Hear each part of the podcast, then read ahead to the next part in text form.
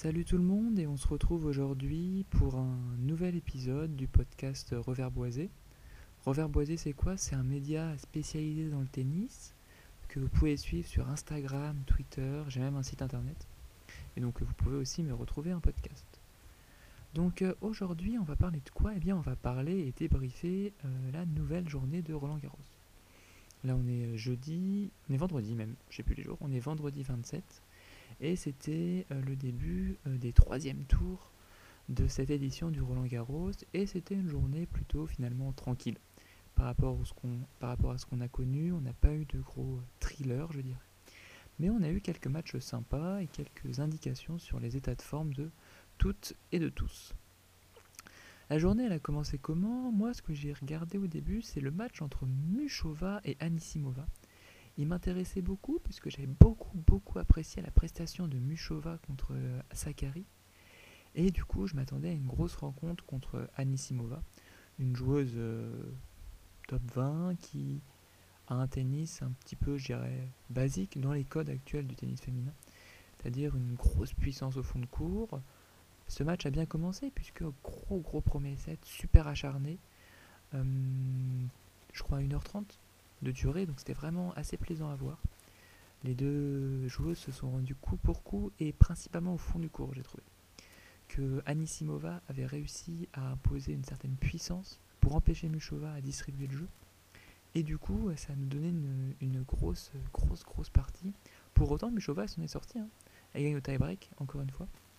Mais malheureusement, elle se tord la cheville très tôt dans la seconde manche. Du coup, euh, partie un peu avortée. Mais du coup, j'ai basculé mon regard sur le Fernandez Benchich. Et Fernandez Benchich était aussi un thriller. C'était peut-être le thriller de la journée, je dirais. Thriller de la journée, pourquoi? Parce que ça s'est fini en 3-7 avec euh, un suspense assez fou. Fernandez, on la connaît, et c'est une joueuse qu'on apprécie, enfin que moi j'apprécie beaucoup. Elle est très agressive. Elle a un long de ligne en coup droit et en revers quand elle s'engage dans la balle assez foudroyant. Elle connaît par contre plein de petites fautes par-ci par-là, mais c'est pas très très grave. Mais euh, c'était plutôt, plutôt sympa. Je suis désolé si je chuchote hein, d'ailleurs, c'est que bah, il est un peu tard. Mais bon, c'est pas grave. Et donc, euh, thriller important que, que grosso modo, je pense que Benchich a largement laissé passer.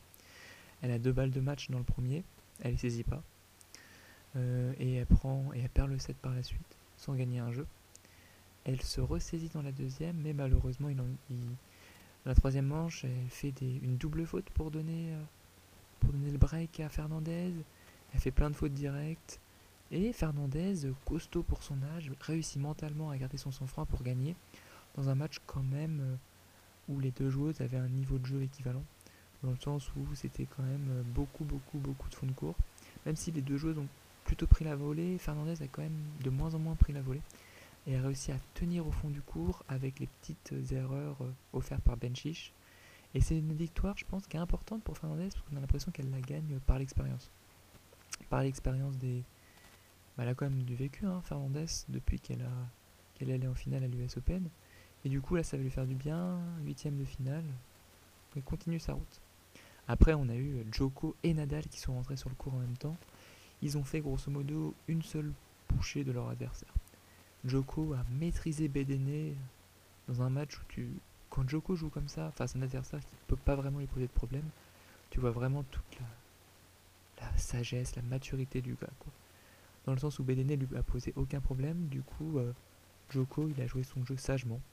Il a distribué, il a fait des amortis, il a varié, il a joué sur le revers de Bedene qui faisait beaucoup de fautes. Enfin, toute la panoplie de Djokovic, quoi, euh, qu'on connaît. Très bon service, tout est très bien rodé pour Djokovic, pour Djokovic. Oula, pour Djokovic en ce moment et ça risque de faire peur. Donc grosso modo pas grand chose à analyser sur ce match à part que Djokovic est super en forme et que attention quoi. Pareil pour Nadal qui avait quand même un adversaire plus costaud, plus coriace avec Van de Zonschloop, je sais même pas si je le dis bien, le néerlandais. Et du coup euh, Nadal euh, n'avait pas l'air blessé, il a été plutôt mobile, il a eu beaucoup d'intensité, beaucoup d'agressivité. Et il a réussi lui aussi à largement maîtriser le néerlandais, même si sur la fin du match il s'est fait un peu peur. Il a joué à la Dadal, quoi. Il n'y a vraiment pas beaucoup de choses à observer tactiquement, à part le fait qu'il agresse, il agresse, et au bout d'un moment il contre bien, il se déplace bien. la Nadal, quoi. Un peu comme, la, comme, de la, comme Joko. Comme Joko. Donc nos deux, les deux, pour moi, les deux favoris sont au rendez-vous. Et ils ont bien l'intention de se jouer en quart de finale. Et ça m'excite beaucoup de voir ce match. C'est quand même un truc de fou. Ensuite, il y a quoi? Il y a Alcaraz Non, pas du tout. Pourquoi je grille les étapes?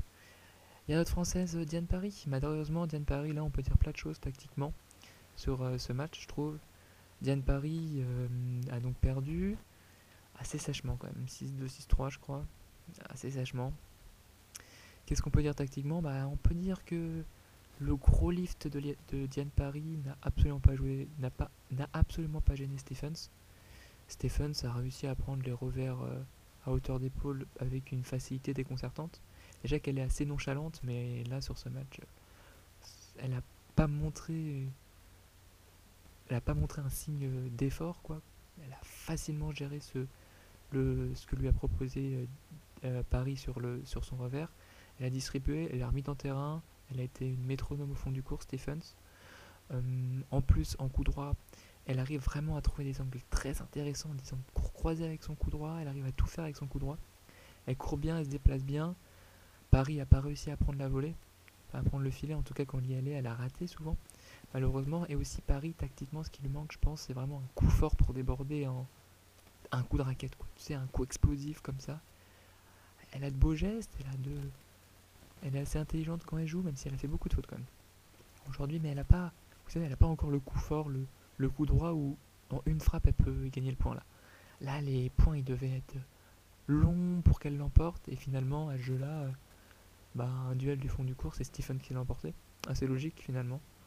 Je pense qu'elle a pas assez utilisé le chip aussi. Euh, le chip. Euh, comme le chip assez court pour faire monter un peu Stephens vers l'avant, sans pour autant l'amener au filet totalement, vous voyez ce que je veux dire de, Cet aspect de chip mi-long, elle l'a pas trop utilisé, elle aurait dû, elle aurait dû l'utiliser, mais je sais pas si elle a un très très bon coupé, j'ai pas bien vu ça.